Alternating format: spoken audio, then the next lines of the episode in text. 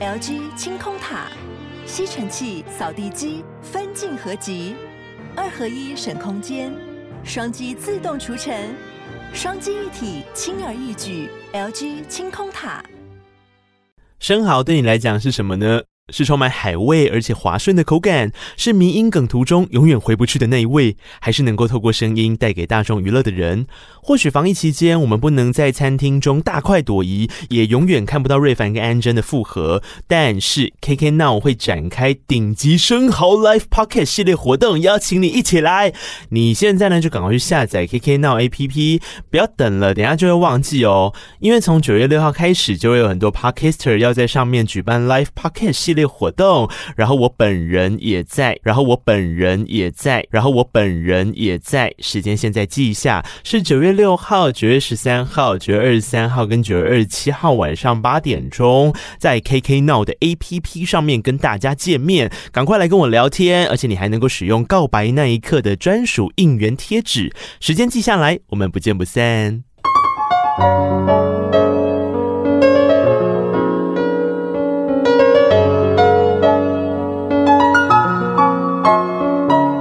本期节目由杨小黎代言的优质保养品艾希尼赞助播出。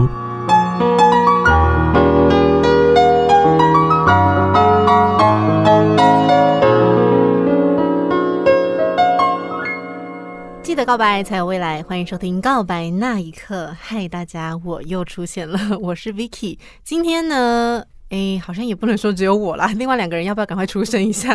怎么怎么了？你没有办法自己主持完全部吗？没有，我想说，就是，我们两个想说今天只是要来帮你控音哎。哦，是这个样子吗？哦，对啊，那我们继续开始。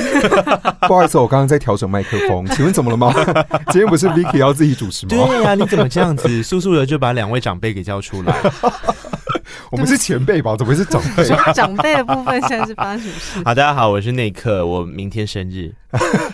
生日快乐，Happy Birthday！生日快乐！有什么生日愿望吗？有啊，就是大家现在立刻去 Apple Podcast 刷五颗星，然后留言评论，而且并且呢，最好是有想办法抖内我一下啦，我觉得还不错，当生日礼物基金。我觉得这个生日愿望应该是会实现，大家赶快做一下吧。嗯，必须要的吧。好，啊，请问一下，这位大叔你是谁啊？哦，我刚刚听众想说那一刻还合理，想说这位大叔是谁？隔壁录音间走过来的。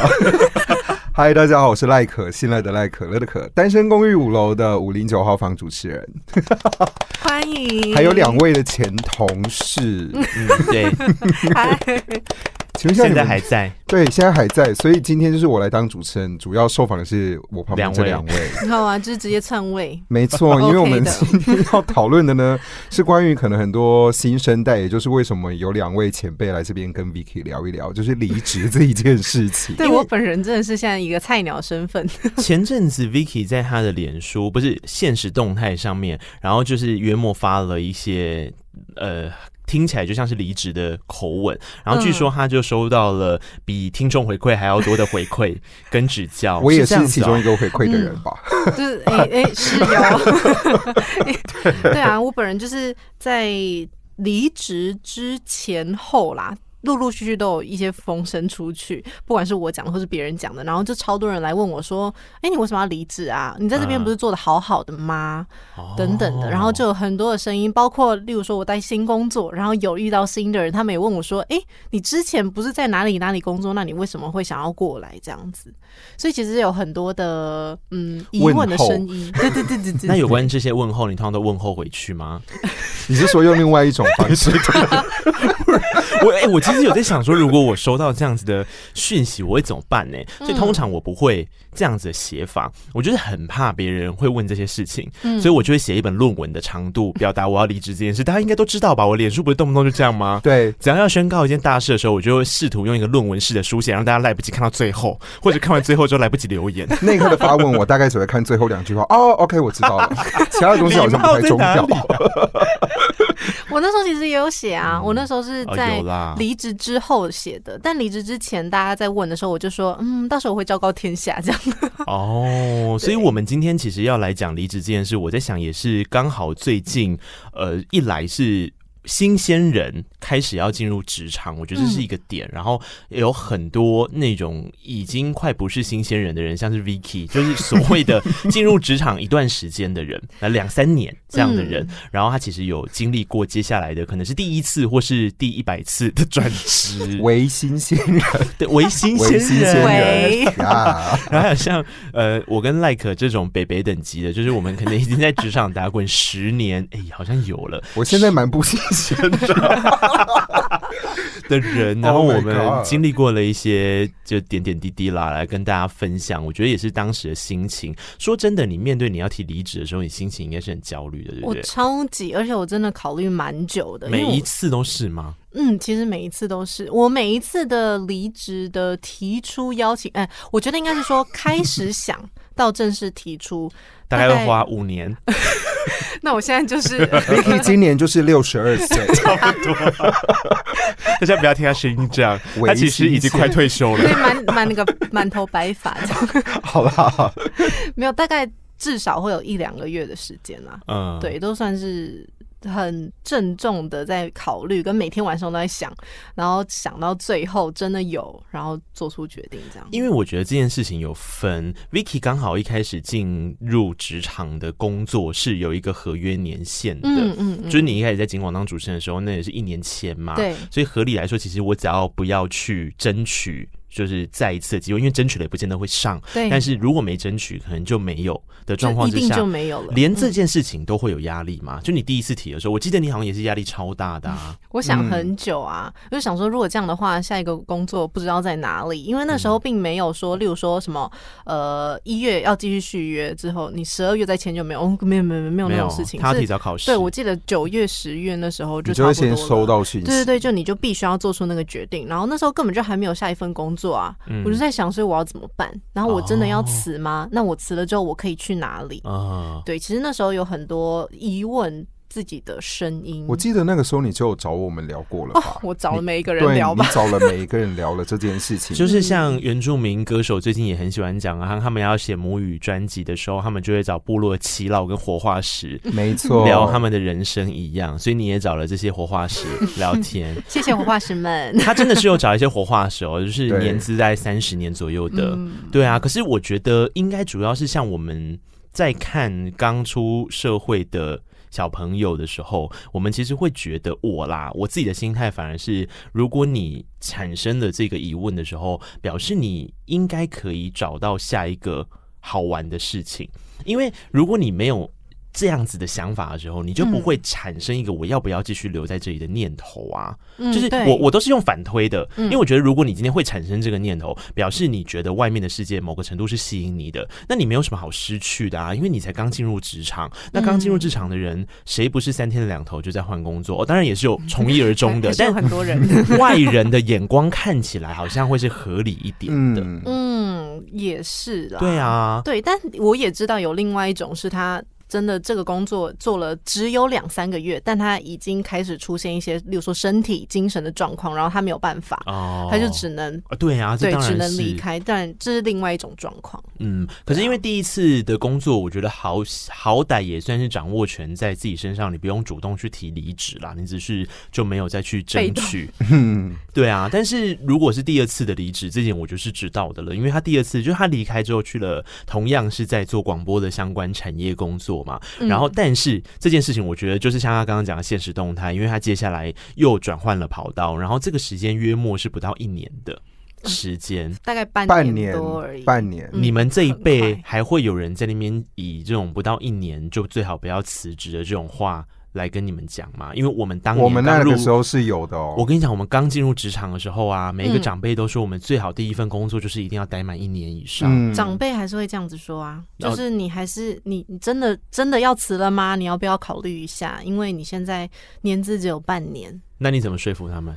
我 我觉得他们 my life，对嘛？他们会很常说，哎、欸，你这样子啊。工作不满一年就换啦啊！哎，你下一家老板看到这个履历，你这履历到底要不要写啊？会不会是因为你在上一家公司发生了什么事啊？你所以你待不满一年啊？他们都会用这种话来恐吓。对，所以我那时候其实很纠结的是，当我接受到下一个工作的机会的邀约的时候，我那时候当然对上一家公司我也是自己有一些感情在，但是最主要的是，我就会觉得说，那我这一份工作好像就做了很短的时间，嗯，感觉好像呃，如果你跟别人说，他会觉得说你好像在这里没有学习到什么，你就走了，有一点这种感觉。那我会不会？在之后的求职上面会有什么样子的挑战，或者是遭到质疑？所以我那时候也是问了很多啊，我也问内科啊，他叫我帮他看人类图，我就说可以了。他要请我找算命师啊，我们要去霞海城隍庙。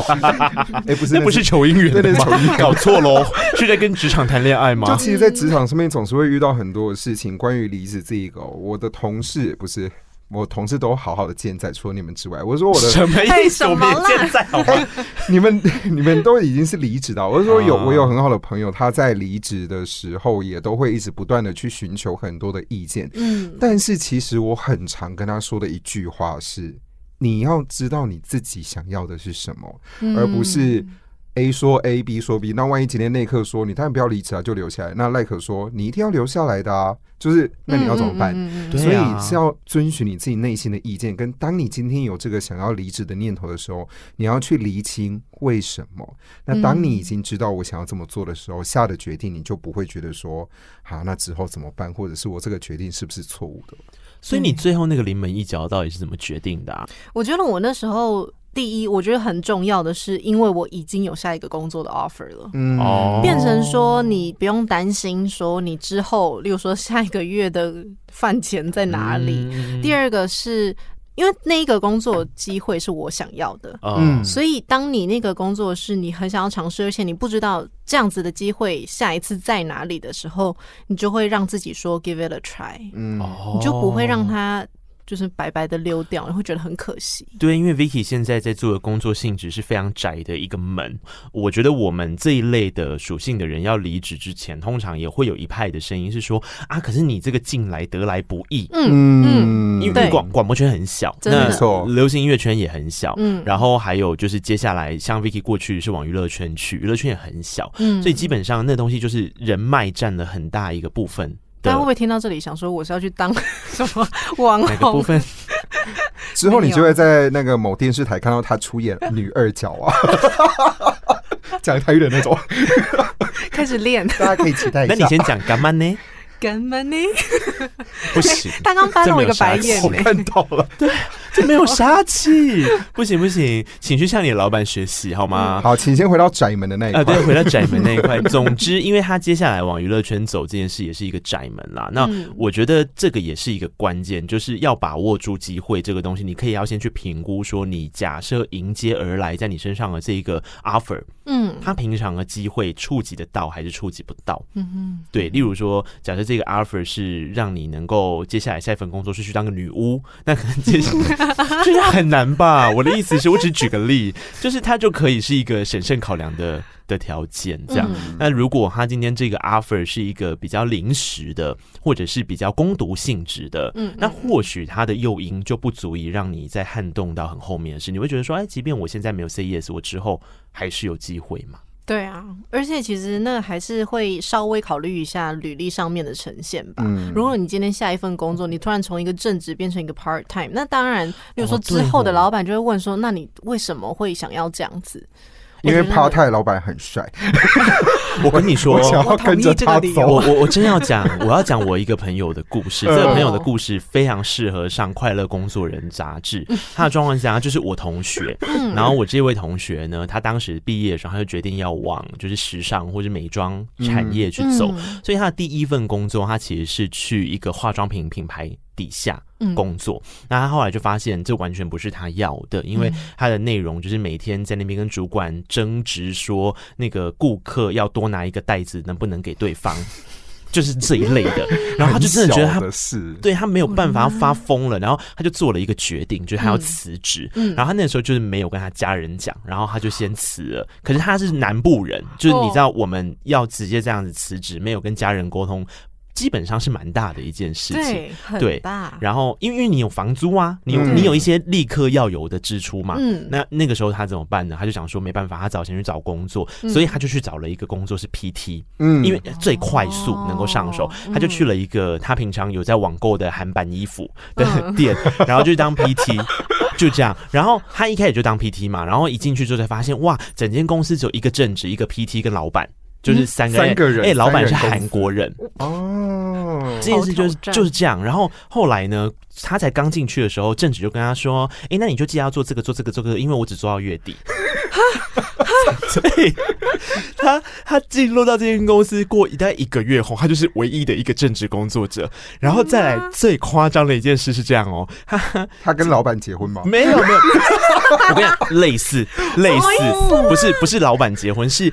后来没 有一天，这老板就说他要到那个回韩国去开会。叫他回去之后，他就忽然间跟他说：“哎，他回不来，因为这间公司的反正就是那个经营登记，好像是台湾的法规还是什么。他如果继续这样子用负责人的身份，他可能身份别不符还是什么的，就是有一些法规的限制，他不能够当这间公司的负责人，所以他就要。”我的那个同学当负责人，他就一夕之间从工读生变成负责人，变成老板了。嗯，他直接变成台湾的 CEO。哇！然后我们就说，我们就说，我跟你讲，我我们那时候就跟他说，我跟你说，这绝对是一个骗局，你真的不要，你不要轻易交出你的章。然后他就说，可是一堆债。他说他已经交出去了。我说你。请拨打一六五反诈骗专线。听起来是不是像一个诈骗故事？好像诈骗故事。重点就是，哎、欸，还真不是哎、欸。后来他就真的一直负责这间公司的 run，然后到现在他底下可能已经有十几个员工，他就慢慢的把它扩起来。然后老板就是定期会回来开会，因为就是韩国那边的公司还是负责人还是那个老板嘛，他等于就是有点类似台湾分公司的概念。然后他就是变成了一个职场女王，他是我们班最快当上 CEO 的人哎、欸。大概也是目前少数的几个，对啊，他能力也算要强哎，才可以这样子。可是我我觉得这根本不是运啦，这是运，这是他的运，这真的是运。可是我真的觉得转职或离职或工作本身，它就是一个运哎。嗯，对啊，就是你要怎么样去找到？因为像我也有很多朋友，就是那种。投了很多间公司，然后每一间都没有要他，然后他就这样找了半年。你说的是这位火花石吗？在我隔壁这一位。嗨，大家好，我是赖可。他说他刚开始进入职场的时候就是这样啊。刚刚其实内克有说广播的门很窄，嗯，所以如果你在一个没有任何人脉跟经验的时候，你想要进入广播圈，也是一件很困难的事情。嗯、纵使我是本科系，也有曾经在电台实习，但是你没有实际的经验跟作品的时候。嗯嗯我那个时候把台湾你们听过的，甚至没听过的广播电台北中南我都投了。真的吗？你确定你有投曾文熙之声？曾文熙之声，台语的那种我没投，台语我不行。但我所谓的就像 Kiss，嗯，然后好事。当然，像那个时候还有中广，那个时候、嗯，现在还有中广，好不好？现在变成网络上的，但总之所有的电台你听过的，包含我们讲到的警广、教广，或者是就是公营电台，公营电台要标案的，我也全部都有投。嗯、那第一轮结束之后，我就是一个工作都没有上，我内心真的是崩溃至极。天哪，我完全没有。那我怎么开始我的第一份工作的呢？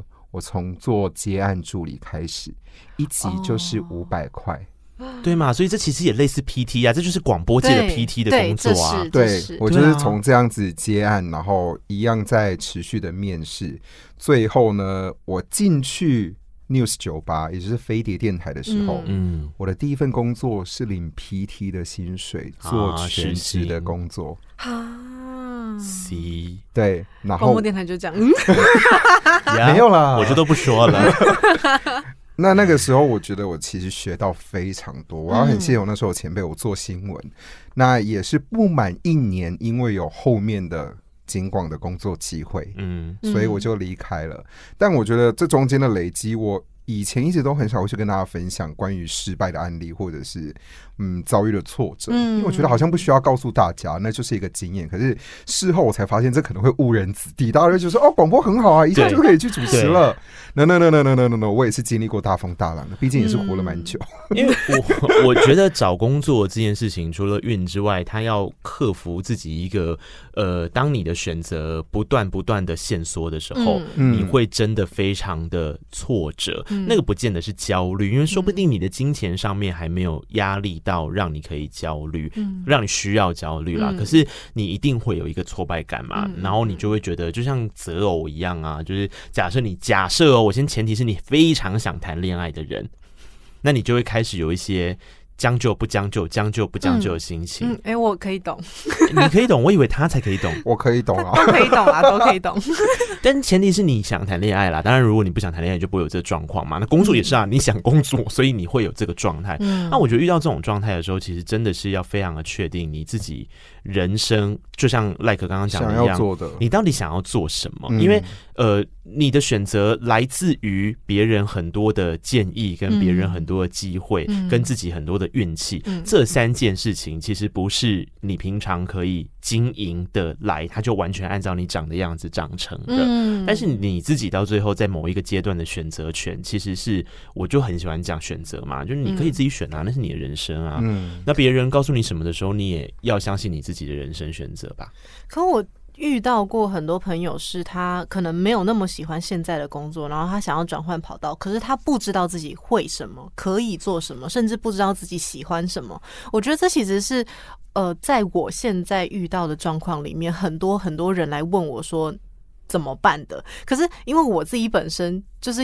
比较有一个明确的喜好，oh. 所以我就可以，应该说我不可以，就我没有办法跟他们说，我觉得可以怎么做，因为我就只能告诉他说，我觉得你要去找你真正喜欢的是什么。可是当那个时候，你真的找到的这个时候之前，你必须要去背负的这些，例如说经济压力啊、各种生活压力等等的，那就是一个很难的。没有啦，我觉得这件事情跟不同的学科有点不一样，因为我们三个人现在的起点都是因为我们都是传播背景的人，传播背景的人有一个不用先讨论的前提，就是你是为了兴趣而工作还是为了生活而工作？因为基本上如果你是为了生活而工作，你就不会做传播喽。没错，你会饿死哦。我们我们刚刚有一个很大的前提，我觉得没有跟天佑先讲清楚，是我们其实都是以兴趣导向，所以才会有 Vicky 刚刚讲的这些。有些人他真的不是为了兴趣而工作，嗯，他就是。是为了要赚钱，跟为了要生活。那我觉得，如果今天你是为了要赚钱，跟为了要生活的话，你所考虑的东西就是比较理性层面的事情。那你就用理性层面的方式去判断就好。但是通常会产生这些离职不离职疑惑跟什么，一定都是你带着一种感性的心情跟想法，还有你希望能够找到你的兴趣，所以才会有我们后面产生的这些事啊。所以这时候你要怎么办？送他一首起风了哦。可是我觉得起风了有点像是。我我自己会觉得，我的我的人生就是目前为止啦，虽然没有到很顺利，但某种程度上还算是顺利的，让我自己有饭吃，然后也还算是过得开心嘛，有点这种感觉。所以它里面在讲的，不管是经历大风大浪，或者是随缘这件事情，都是我很想要透过这首歌曲去嗯表现出来的吧。关于我自己在离职或者是转职上面的这一部分的心情。所以你真的不会去在意别人跟你说，你才待多久，才待多久就换下一个。我就觉得说，那我下一份做久一点给你看呐、啊。如果这份的工作是我喜欢的话，好像我听到的时候，我会直接说关你屁事。他整个现实动态刚刚说的回应都可以用这句话来回。对啊，我就说关你屁事，这是我的事 哎、欸。呀，好啦，现在听这首歌，假设你是用 KKBOX APP 收听的朋友，这首歌来自吴青峰，叫起风了。好，刚就是经历过一些我自己的，还有我朋友的工作经验的分享之后。我们现在要来讨论一件，我觉得还算是蛮有意思，而且我们自己周遭朋友应该也都会有问过我们自己的事情，叫做该不该裸辞？名词解释：裸辞。没有找到下一份工作的时候呢，就毅然决然的辞职，老娘不干了。对，我就是要辞职，管他有没有下一份工作，这叫裸辞。没有吧？你搞错了吧？是光着身子去跟老板说我要辞职吧？哦，原来如此哦！我下次 辞职的时候，我会记得光着身子。我要裸辞。我们现在讨论应该是这个吧？就是老板怎么样面对光着身子来可以辞职？就不要之后看到新闻说哦，我听到一个 podcast 节目说裸辞要裸辞，你会被告，你真的会被告。那个人叫内可，对啦，是赖可，大家不要乱讲话。好，裸辞如同赖可刚刚讲的一样，就是你决定好了要辞职，但是未来的方向还不确定。那我觉得这件事情其实是一个蛮浪漫的想法，但是这个想法呃，我觉得这阵子比较有人会讨论啊。以前这个词其实也不太敢出现，因为以前的人通常就是走一步是一步，以及想好下一步再走这一步，就是有点类似像这样子的概念在跟我们讲嘛。嗯嗯、但是现在我觉得裸辞的观念越来越多的原因，或许是因为大家对于自己的选择权会更在意，然后对于自己某个程度的生活品质，或者是呃，可能最近的同事真的越来越难以让人忍受等等的。为什么讲同事难以让人忍受？你们两个要笑成这样？你骂同事那一集就应该要找我一起来。如果大家有兴趣的话，可以去可以去听一下那一集。应该你们应该还在架上吧？还在架上。跟你跟你说一个小知识，恨一个人的那一集。对，那个时候我们的主管，哎、欸，你还在职，你自己小心一点哦。那个时候我们的主管呢，就跑来跟我们另外一个很熟的同事说。哎、欸，那一刻开了一集啊，他把你那一起听完了，他完全知道你在说谁。我说，那你看，我不找我一起来啊？然后另外一个同事又说。你们这样骂人会太明显，大家有兴趣的话可以去听一下。如果想要听我们一起骂，呃，一起讨论关于同事关系的话呢，我们可以再请内科开机。好的，但是现在重点不是在那位同事好吗？那位同事先放旁边。但总之就是因为我最近呢，就这么刚好我收到了我一个朋友的讯息，然后也是约莫要聊裸辞这件事情。然后他的说法是这样，他说因为呢他自己。现在非常的不喜欢他所服务的单位的呃人，他觉得这些人做事情跟他的逻辑呀状态都不合，所以他常常会产生一种怨怼，就是你们怎么都这样做事情。嗯，然后这件事让他非常的痛苦，因为他可能还不是主管，他可能也没有任何的管理权限，这样，所以他就很想要直接裸辞。嗯，然后我那个时候就会问他说。我忘了直接这样回答，我就跟他说，有关于裸辞这件事情呢，我一律会说去吧。哦，真的假的？嗯，因为我觉得你会这样子问，就表示你自己其实已经有很多的想法了。什么意思呢？裸辞这件事情啊，首先你会提出来的想法是你有意识到你在裸，就是你还没有下一份工作，你已经有准备了。其实你根本已经有准备了，你知道吗？然后你接下来要做的事情，只是你在把这一切的准备。所产生出来的那一些不受控制的可能性，然后一直在放大、放大、放大那个恐惧，以至于你一直留在原地。嗯，我举一个例子，我那时候就跟他说：“我说你想一件事哦，我说为什么我会赞成你这么做？首先，我先问你一个问题，嗯，你是不是已经有准备了离职除金？”然后他就跟我说：“当然要啊，要裸辞一定要先准。”我就说：“是吧？三个月吧。”对，哦，我跟你说，我也是想三个月。他说：“没有哎，可是我看书，就是网络上面都说是要半年到一年。”我说：“行，那你就存更多了。”所以我就说：“那显然你已经，因为你会意意意识到你说裸辞这个词的时候，你就做了一些准备啦。这就是你下意识的防卫机制所做出来的准备嘛。你你存了三个月的薪水了。”或更多了，那你就有三个月到六个月的时间，你可以去想你的下一步。三个月到六个月的时间，依照我对那个人的认识，他绝对会玩啊。没有，他是处女座的。虽然这样讲有点刻板，可是我真的认为，很多只要太阳星选在处女座的人呢，基本上对于工作是很重视，因为他不是重视工作的人，他就不会在乎。同事或是老板的做事方式让他很受不了啊，你懂吗？所以表示他对工作这件事情是有一定的期待跟要求的嘛。那他怎么可能会松懈到自己完全裸辞基金全部都用完才走？所以我觉得这就是第一个点了。如果你要裸辞，你意识到这件事的时候，显然你可能就已经准备了这些钱，然后接下来你可能你就会是面对这件事，你会是很谨慎的人。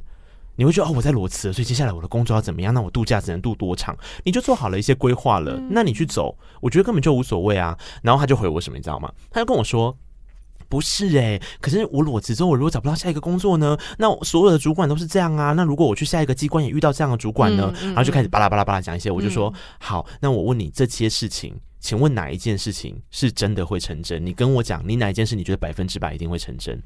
没有啊，你又不是塔罗牌老师，你有算出这一切吗？所以所有东西就是不确定性，你只是在预测风险，可是你不是为了风险管理，你只是在预测，然后拿那些风险来吓自己，然后最后我就下了一个很关键的话吓到了他，我就说，你有发现你是拿着未来的这一些事情在情绪勒索你自己吗？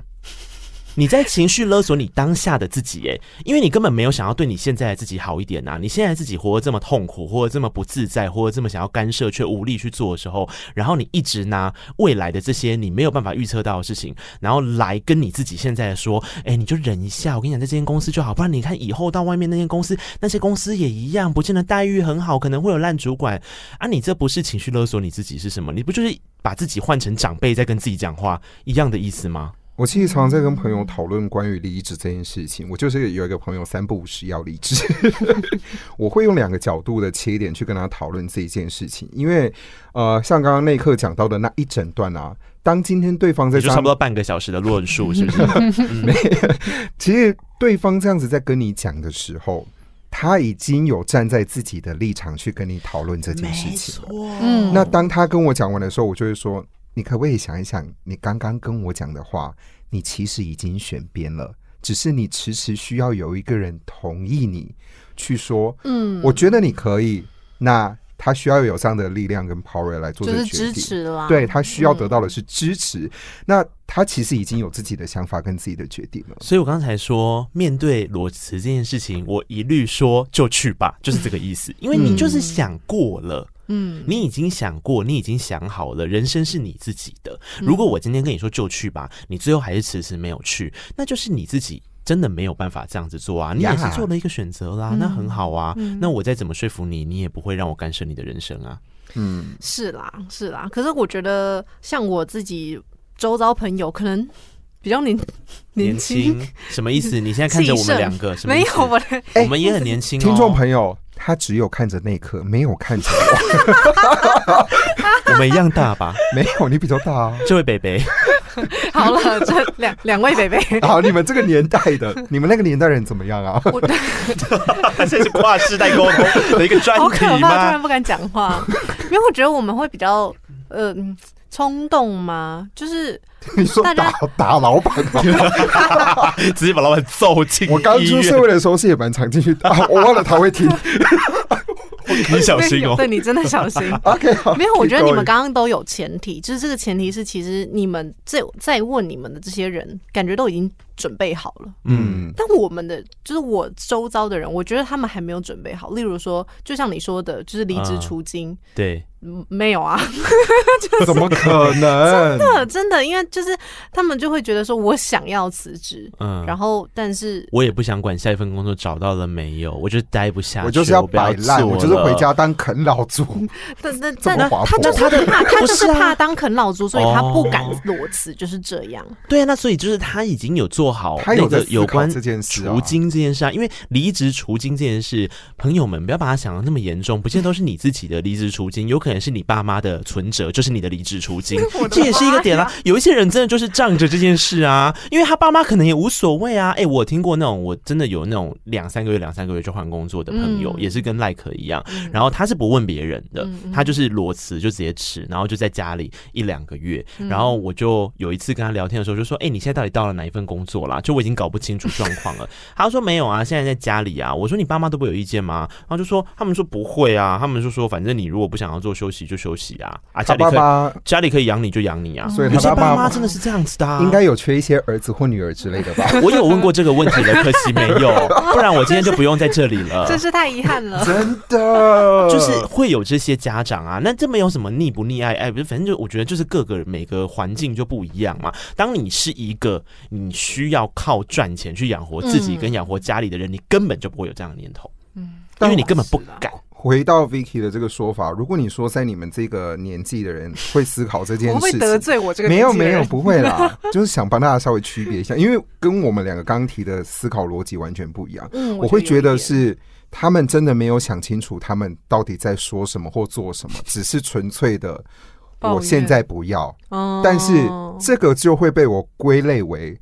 就只是说说而已，而不会真的实际执行。哎、欸，你记得我们前、嗯、我们我前公司，你现任公司有一个前同事，因为他已经走了，所以我可以讲。我怎么知道？好远哦。然后呢，他永远都在说，我真的觉得好累，我没有办法做这个工作了。我，我觉得我在拖累整个公司，然后我真的觉得这样不行不行。然后永远就是 on air 的时候迟到。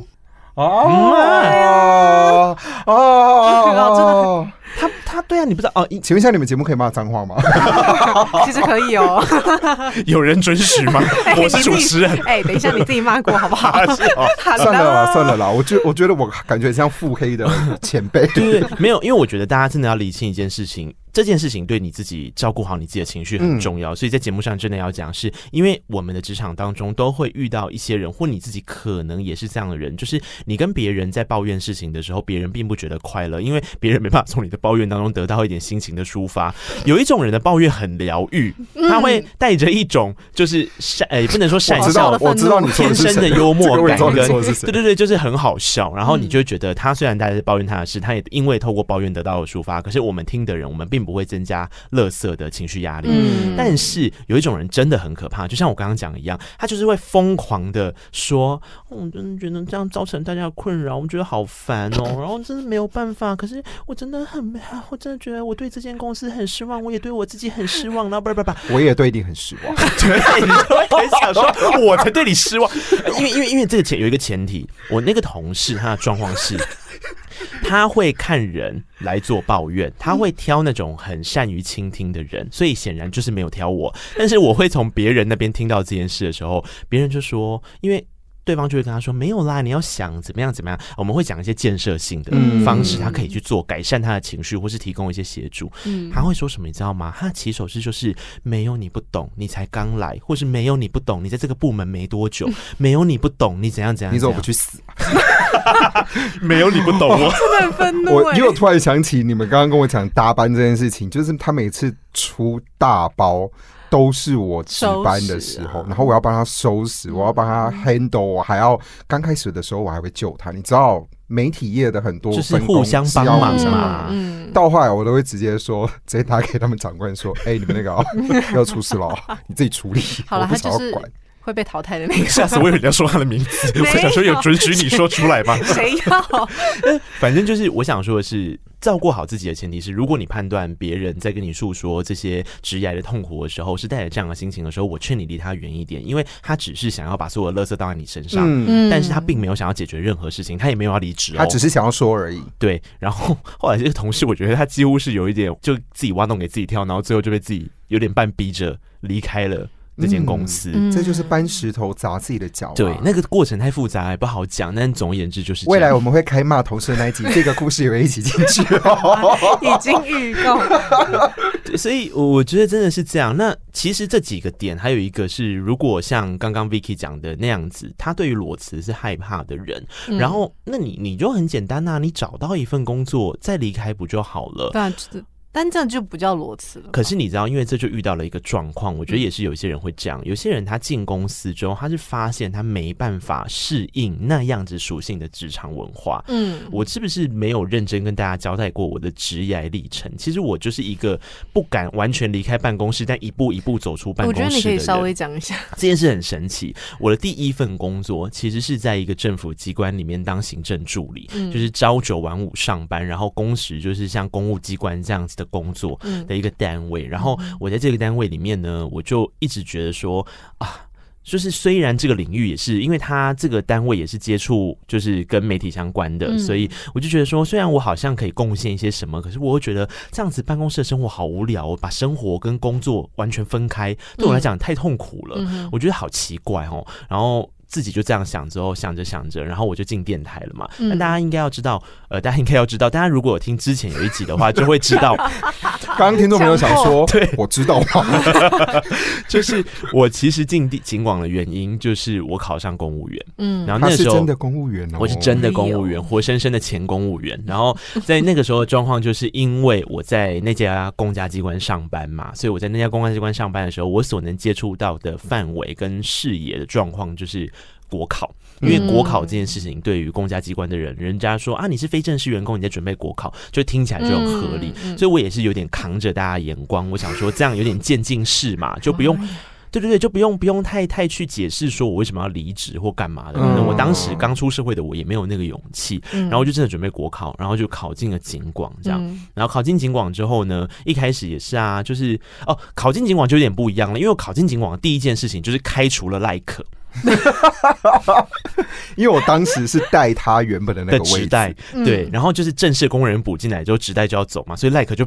被我辞职，就是 默默的有这一关。但我就是一个打不死的蟑螂，我就是一直都会回到电台，然后现在就是正式的员工，一直下去。对对对，好，那我进去的时候，所以我一刚开始进去，因为我把赖可挤走的时候，我就要先补他位置嘛。殊不知他的位置是那种二十四小时，当时啊，二十四小时要上班的人，嗯、就是呃控音这样。然后我就觉得大概是二十五年前的事情，我怕大家觉得说这个这个上班也太可怕了吧。现在没有了，现在没有，现在没有，现在不是这样。然后。然后当时呢，就是我要先去做这个，所以工作是不是就有一点离开办公室？因为他是二十四小时之后会休两天这样，然后就有一点半离开办公室。你不能这样子讲，你要这样跟听众朋友说。所以呢，我一个月上班只有十天，我休二十天。嗯，大家就会说：“我靠，我想做这样的工作。”好，OK，你可以聊聊你自己的 OK 那个值班的状况。总而言之，我在那个值班的过程，我就有理解到一件事情，就是我好像真的比较喜欢这种特殊的状况。比方说，我特定的时间去 on air，虽然有时候早上起来累得要死，很困或什么，可是我会觉得那个时间的弹性运用是我很喜欢的一件事。就反正后来 like 回来之后，我就上去做行政了嘛。然后我上去做行政的时候，想说，哎，又回到星期一到星期五 上班。对，但总是有一点开始不一样嘛，就是一些中。秋节要上班呐、啊，过年要上班值班，就觉得哎，好像跟别人有点不一样，这样就不是那么单纯的办公室。然后后来有节目做嘛，就不太相同。但是我还是觉得坐办公室这件事对我来讲太困难。那我怎么做呢？我就申请调记者。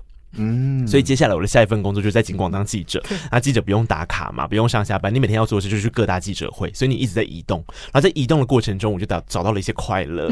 我觉得，我觉得移动去各个地方是蛮好玩的一件事。对对对对对，我就呃这样子想之后，我就更确定了我自己的方向。其实你看这些渐进式都是相当安全的风险管理，对，因为它都是一个一个一个慢慢的在朝我的目标走。然后最后我真的，我人生下到现在最。会被大家关切的，其实就是现在这个状态的之前嘛，嗯、就是我决定我要辞掉整个公务员身份，嗯、那这个就真的是家长基本上都会蛮在意的一件事情了。妈妈表示，妈妈对，反正家长会很在意这件事情。那接下来要怎么办呢？就是。先说服家长，那我觉得我有做到这件事之后，才真的走。嗯、可是那时候我是说服是有点半告知了。我说妈，嗯、我三十岁了，放过我，差不多是这样。我的妈，没有啦，之后就大概在家门口跪一个礼拜。我妈就说啊，像你这种熊康熊胖的人吼，我看我公家机关嘛是不稀罕力啦。我妈是直接这样讲，开明。哦，妈妈只是觉得我太刁钻，不是，妈妈只是觉得我也说不动。对对对对对对 对。然后后来我才真的辞掉。可是其实我辞掉了之后，我也是先确定好，哎，我有一个稳定的专案合作，嗯、那这个合作可能是一个比较长期的，嗯、那我可以同时慢慢去感受，如果面渐渐的变成一个全 freelancer 会是怎么样？嗯，对啊，所以如果你不敢裸辞的话，你可以像我一样啊，你如果有本事这样渐进式、渐进式，安全牌，骑驴找马。哎、欸，我觉得真的是骑驴找马，很多人都是这样啊，在职场上必须的吧。而且这就是接下来我要带的歌曲有相当大的关系。你说骑驴找马有一首歌是不是？有，我有一只。我们为大家带来这一首儿歌。我为什么会这样讲？是因为我开这首歌歌单的时候，赖可就跟我说：“这是我的恋爱主题曲。”我说：“哇，所以你恋爱在骑驴找马？” 我跟你讲，我从不骑驴找马，爱情要开几吧。我谈恋爱从不骑。之后这里变成赖可那一个，对啊，奇怪，主持人可以当好不好？我先回家了。哎、欸，我谈恋爱不骑驴找马，可是我很喜欢他接下来这一首歌，谈的关于感情，面对自己应该要怎么样调整这件事情。对，因为、呃、好，我要认真讲了，因为这首歌是我很重要的一首歌。这首歌叫蔡健雅的《达尔文》，那这首歌同时也是我在金广做最后一集节目的时候，我播给听众的歌。然后我播完之后，我做了一件事，就是我起呃，我站起来，我跟呃我们现场的播音室环境说了谢谢，就是我。对他鞠躬，这就变成是我后来离开的一个画面。这样，那我为什么会这样做？原因是因为其实每一个职场的转换都有一个很重要的概念，你要把自己想象成是你在进化。进化的意思是你在整，你你可以把它想成你在成长，你在长大。那个成长跟长大，并不是你成为了一个什么样的人，你达到了一个什么样的目标，而是在你自己的心中，你因为这份工作，你学习到了什么。好，例如我因为尽管这份工作，我真的学到了很多。那学到大部分是来。来自于从跌倒而来的事嘛，就像之前恨那一集一样，就是有一些讨人厌的人。可是我觉得那就是一种学习，那这个学习的进化是为了让我自己更好，所以我往下一步走的时候，我也是希望下一步的方向，纵使是很未知的，可是要让自己带着这样的心态继续往前走的时候，你的心真的是会比较安定一点。好，想要分享感情的部分，不要，现在来听蔡健雅的达尔文。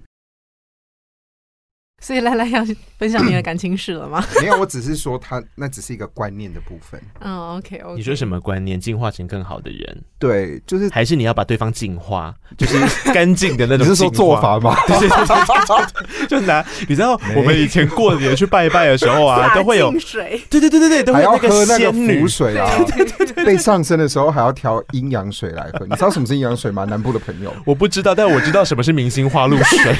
南部的朋友竟然不知道。南部的庙是这样的，我之前过年的时候，我们会去那个给仙女撒那个净化的过程，就我们入进去那个庙的时候，他会撒那个露水，那个露水是明星花露水。那我妈居然还没有闻出来，然后我妈就说：“哎，那个是圣水，很好，去多几趟。”我说：“妈，认真闻，它就是明星花露水。你要我回去买一罐？你不一样，那是有加持过的，人家拜拜过的。对，我要来补充一下了，好，净化的部分吗？对，首先准备一碗水。你让他不要聊，都不要聊，都不聊感情的故事。好了，说了说了，反正我现在单身嘛。好了，其实我说他这一首歌在爱情里面的关系，就是你总是会遇到很多的波折，嗯感情上面的问题，可能你在每段的感情都没有。嗯，开花结果吧。嗯嗯嗯。但是呢，你总是会在每一段的关系当中去学习到一些事情，然后让未来的你在面对下一个人的时候更好。其实回到刚刚讲工作这件事情，或者是自我本身，都可以用《进化论》这一首歌来套。它就是一个《进化论》，基本上是一个理论，是达尔文，它是一个是来自达尔文的理论。对对对对对。所以在感情上面，我每一次很受伤的时候。哎、欸，我很受伤的时候，有几次？很多次吗？没有、啊，进化过几次了呢？大概两次，没有吧？是二十八次吧？你不要在那边，我今年才十八岁，Vicky 九岁。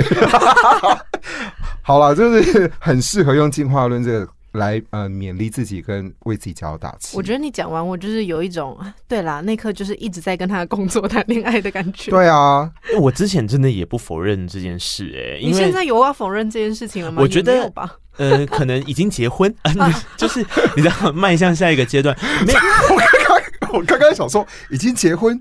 啊，结婚跟工作？没有跟工作、oh, 跟工作。反谁？但是你的小孩会在外面等你吗？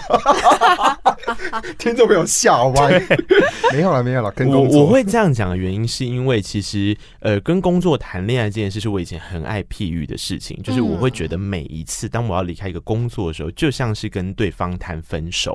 那谈分手会有分手的很快乐，跟很有分手的很不快乐的状态嘛？那呃，这是因为你自己跟这现在的这个状态有一个。我不知道那算是呃互动关系吗？就是因为来自于你跟这间公司的人啊，嗯、你跟这间公司的环境啊等等的。嗯、但是我现在会说结婚的原因，是因为对我来讲，这些东西好像已经不再是一个我跟这个人是两个独立的个体的考虑，因为我就是为了跟这个工作结合在一起而变成现在的这个样子啊。就是我不会去，我觉得这也跟我们接下来要谈论的主题一样，我不会去把生活跟工作这两件事情再分这么开了。对我来讲，生活跟工作。就是我，嗯，就是我的人生活在现在这个岁岁数还能创作的时候，对我来讲，生活工作，生活工作，所以我从来不会去分说，哎，我现在去工作喽。嗯，对我来讲，它就是一起的，那一起生活，一起成长，那不就是跟结婚是差不多概念吗？就等于说内化在生活里面。对呀，他就是我了。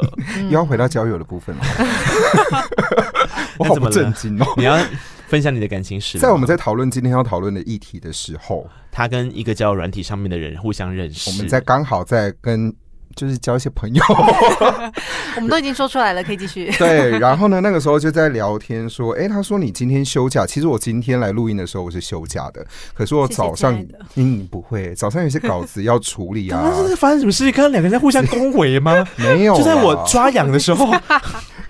但要不然我把故事讲完。因为我说，我听到什么谢谢，亲爱的，你乖乖抓痒哦。OK。然后那个时候我就说，哦，我早上其实还是要处理一些电台里面的文书跟写稿子之类的。然后下午要来找你们开会啊、录音啊、讨论。我晚上也还有一个录音什么。然后这个网友交友软体上面的朋友，whatever，他就说啊，那你这样子整天也就等于在工作啊，都没有休息，好辛苦哦什么。嗯，那个的一刹那，我反而不知道我要回什么，我只回嗯，我我我习惯了，我完全懂哎，因为对我而言，我从来不觉得我有 Monday Blue 这件事情，我从不觉得我去上班是一件很累很痛苦的事情，我很 enjoy。身体会累，可是我的精神，我会很想把它弄好跟做好。当我完成了一个节目，别人觉得很好听，收到听众朋友的来信，或者是我做到了我想要做到的事情，得到的回馈，你就会去喝椰哥泵，要喝两杯吧。好，那也是要，但是你你自己就会知道说，其实你得到的收获比你没有。在家摆烂，你在家摆烂的时候还要再多更多，或者是每一个人选择的生活形态跟状态不一样。嗯，所以当我自己知道说我一定只能做我喜欢的工作，嗯嗯嗯，我才能够做下去的时候，我从出社会开始就这样。最近其实我们单身公寓的四楼，他呃四楼四八七号房下流，他在越南工作，嗯，那。他薪水超高的，就是时不时讲出来都会吓死我们那种。你是说月薪直接百万的那种吗？没有到这样啦，但是每一个反正就是一个让人很羡慕、很羡慕的薪水，你就是吃香喝辣，嗯，走在路上都有人扛你的那种状态。他最近我们在，在路上有人扛你是什么？就是轿子啊，轿子扛着你，你知道？我想说是喝醉酒才需要这个状态吧？不会有这个状态。好了，然后他最近才在跟我讲说，他真的觉得做这个工作好累。嗯，虽然说钱很多，但是他不想要再做了。嗯，他的下一句话是说：“我想要做我喜欢的工作，纵使钱很少。”嗯，所以。就像我们刚第一段有聊到的，在媒体业里面的人，如果你不是抱着极大的热情，你绝对做不下去，绝对不可能做下去。因为我们不可能赚大钱，可是我们凭的是我们对这份工作的喜爱，嗯，来做下去。嗯，那其实也有一派的人会不太理解我们这样的想法，他就会觉得说。Job is job，工作就是工作。对，我为什么要让它影响我的其他生活？对，对，My parents，有 我有我有很多哎、欸，很多哎、欸，因为因为我自己生活的例子是我之前也跟我朋友讨论过，说其实我有点无法理解，就是为了。赚钱而工作的心态是什么？就是我会一直以前啦，我会带着有一点 picky 的角度说，你这样不会很不快乐吗？或什么？他说不会啊，因为对他们来讲，休息的时候他可以真正的享受到生活品质，跟做自己想做的事情。对啊，他就是可以去看个电影、唱歌。我不用看电影的过程之中想说啊，我等一下那个音要怎么录？然后我不用唱歌，唱完之后我怕倒嗓，等下没办法录口播啊。对。可是我们要无时无刻的在一个 on 的状态啊，所以我觉得那个状态是。是不太一样，是对他们来讲，他们觉得对自己真的要的事情，其实是因为有了这个牺牲。呃，我我觉得他们可能也不会觉得是牺牲，嗯、就是因为有了这个付出，对，然后所以他得到了一笔他可以生活去做他想要事情的钱。嗯、那我觉得这个逻辑脉络也没有错。嗯，其实我以前是这个想法、欸，哎，啊，你没有都你都在做一些奇怪的选择啊，你有这样的想法，你的选择都是歪的啊。因为我后来发觉，我好像也是像奈克一样，没有办法做自己不喜欢的工作啊。奈克一开始有提到，在你那第二段的时候讲说，我坐办公室你会坐不住哦。嗯，我是完全无法坐办公室跟做同样事情的人，我会觉得。好无聊，然后我就会想离职。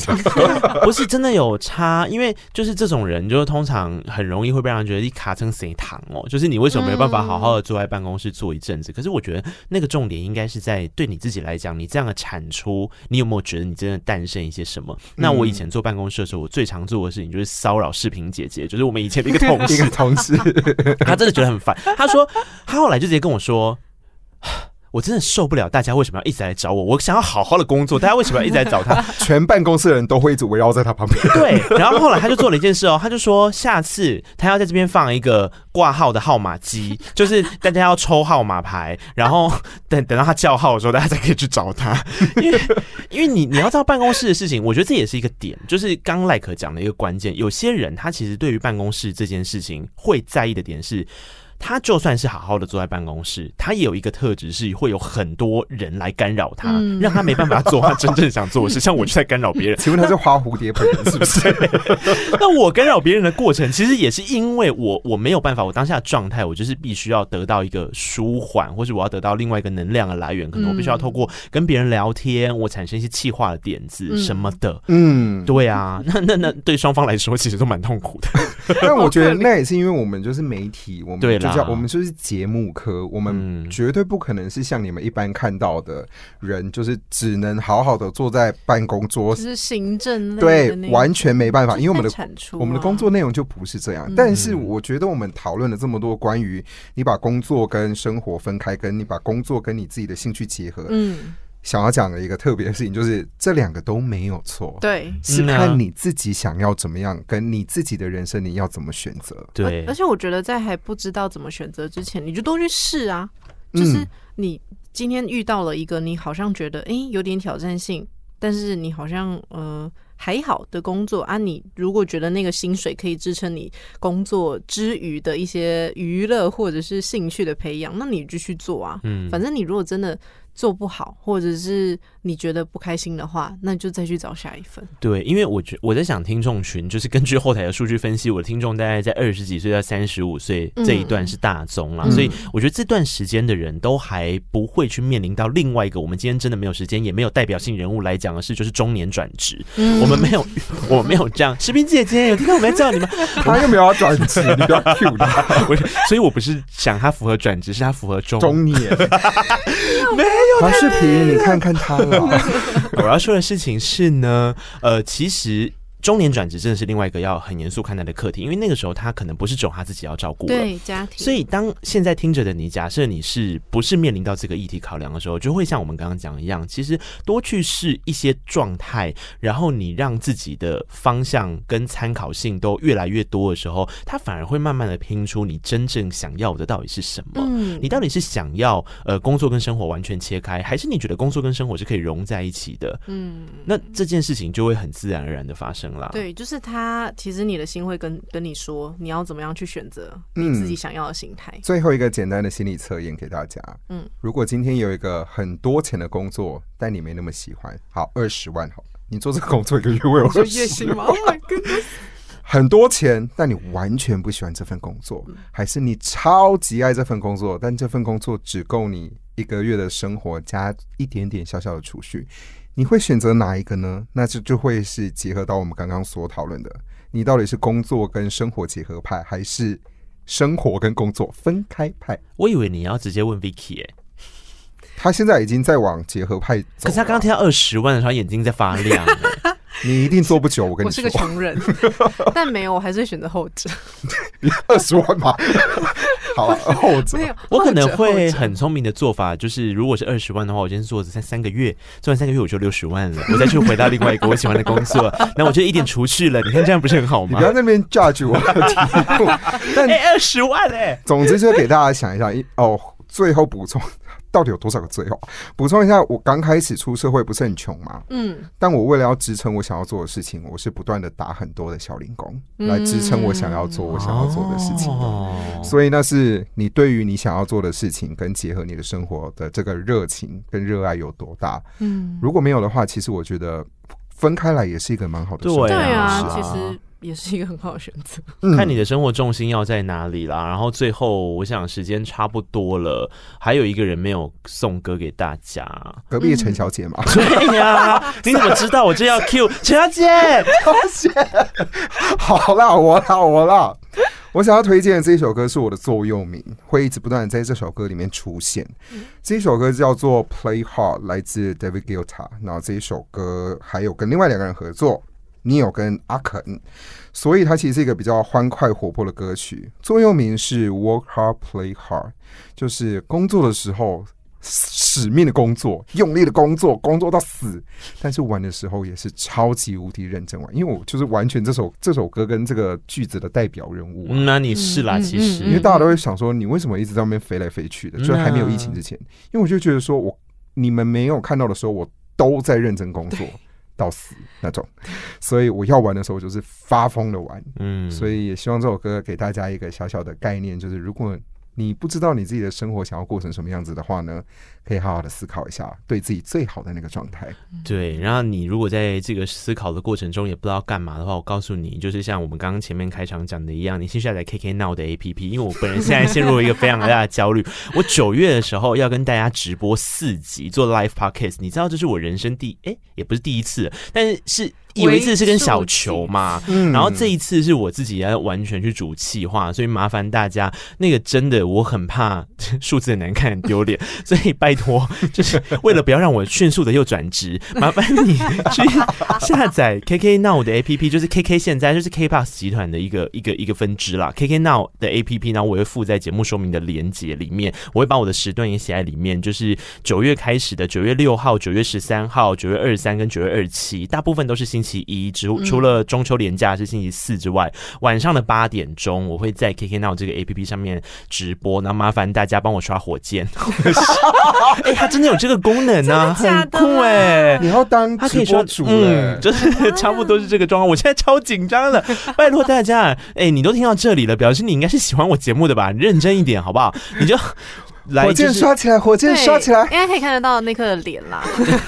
对，然后还有那个告白那一刻的专属的那个叫做什么应援贴纸，反正他就完全是一个呃，希望你们把我当大明星的方式，所以拜托你们了，拜托我还不想那么快转职，求求你们救救我。好，好了，节目的最后一首歌曲就是由 Like 推荐的这一首叫做 Play Hard，谢谢 Like，谢谢大家，我是内克。我是 Vicky，我是赖可，记得告白才有未来，我们下次见，拜拜，拜拜。